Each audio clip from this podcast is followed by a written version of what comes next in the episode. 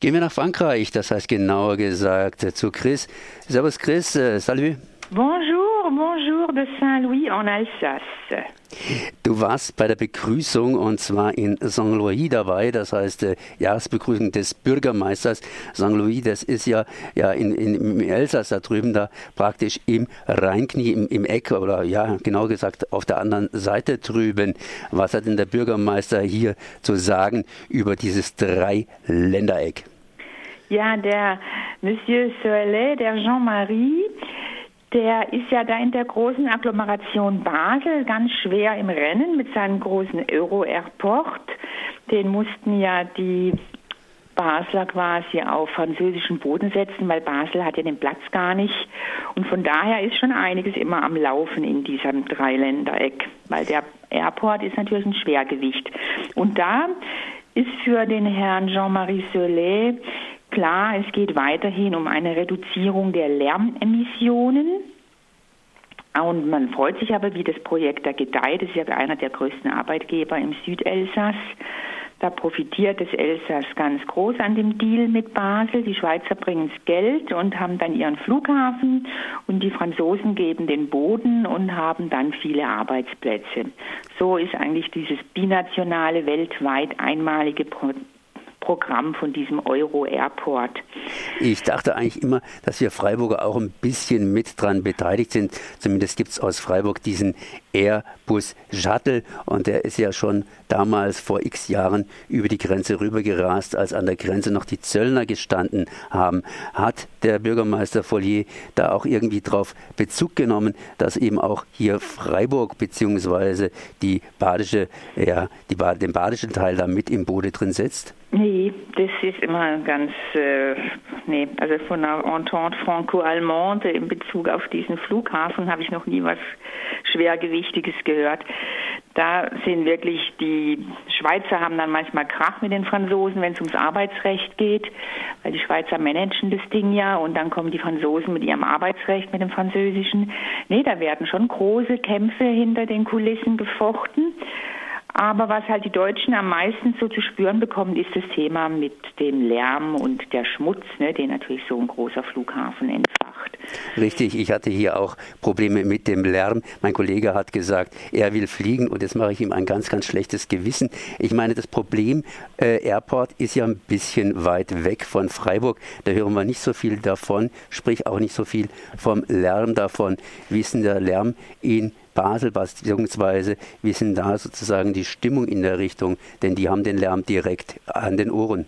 Ja, es ist halt einfach immer die Thematik äh, für diese Betroffenen der Autoritäten im Südelsass heißt halt, die Leute bauen sich ihr Häuschen unter der Startbahn und nachher machen sie riesen Demonstrationen.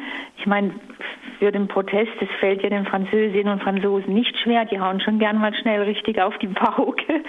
Die haben ja andere Demonstrationseifer und Protestkräfte, wie manchmal wie wir sie in Deutschland vermissen würden. Und äh, ja, das ist halt denen ihr Motto. Die sagen, du, wenn ich mir mein Häuschen baue unter der Startbahn, dann was soll ich denn dann jammern über den Lärm? Dann werden sich die Nachbarn auf jeden Fall nicht beschweren, wenn abends mal ein bisschen lauter Musik gemacht wird. Ja, so könnte man sehen.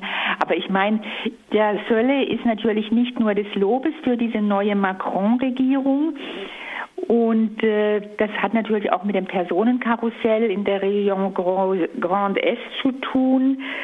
Aber man muss Macron zugutehalten, er hat jetzt einen Riegel vorgeschoben bei dieser Ämterhäufung, dass einer Bürgermeister ist, dann im Departementchef ist und in den anderen Präfekturen überall bei den Chefämtern rumtanzt.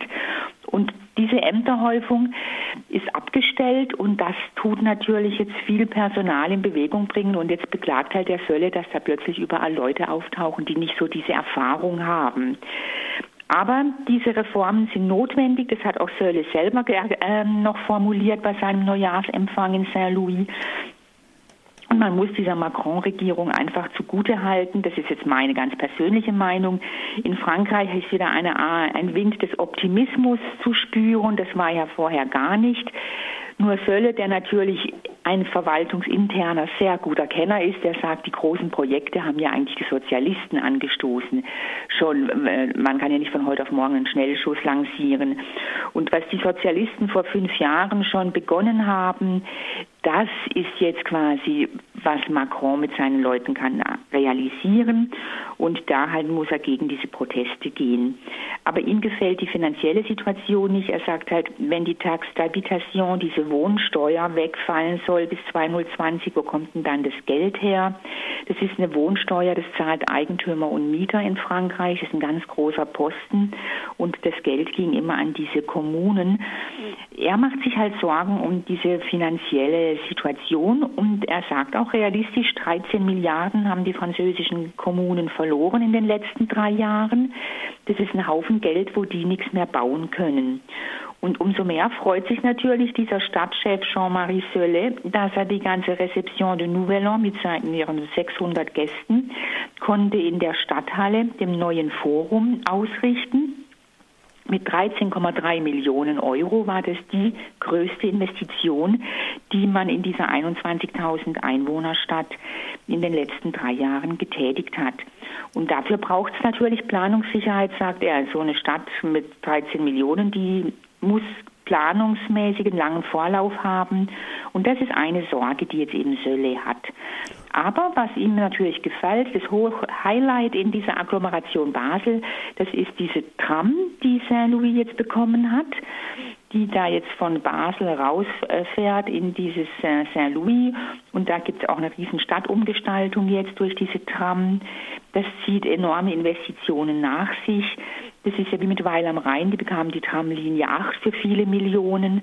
Das ist eine, die Agglomeration Basel, also Basel gibt da auch viel Geld.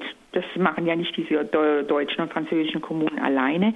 Aber Basel hat ein ganz klares Nachhaltigkeitsprojekt. Die wollen die Autos nicht mehr sehen von den Pendlern in der Stadt. Und dann sagen sie halt, dann müssen wir auch investieren. Wie kriegen wir die ganzen Arbeitskräfte in die Stadt und raus aus der Stadt? Und da machen die Basler konkrete Verkehrspolitik. Also da muss man diese Situation loben im Dreiländereck. Wenn sie auch in anderen Ecken im Schulbereich total wie in der Wüste zugeht, aber im Bereich Verkehr mit der S-Bahn und mit der Tram, da probieren die wirklich, da stellen die was auf die Beine. Okay, das heißt, du hast schon einen Einblick gegeben, sprich Basel greift um sich nicht nur nach Lörrach, sondern auch ins Elsass hinein und ist irgendwo immer mit dabei. Und Volier hat sicherlich hier entsprechend in diesem Jahr noch das eine oder andere vor. Chris, ich sage einfach mal Danke für die Infos. Ja, und, und au revoir aus dem Elsass. Und à la prochaine. Merci, ciao. Ciao.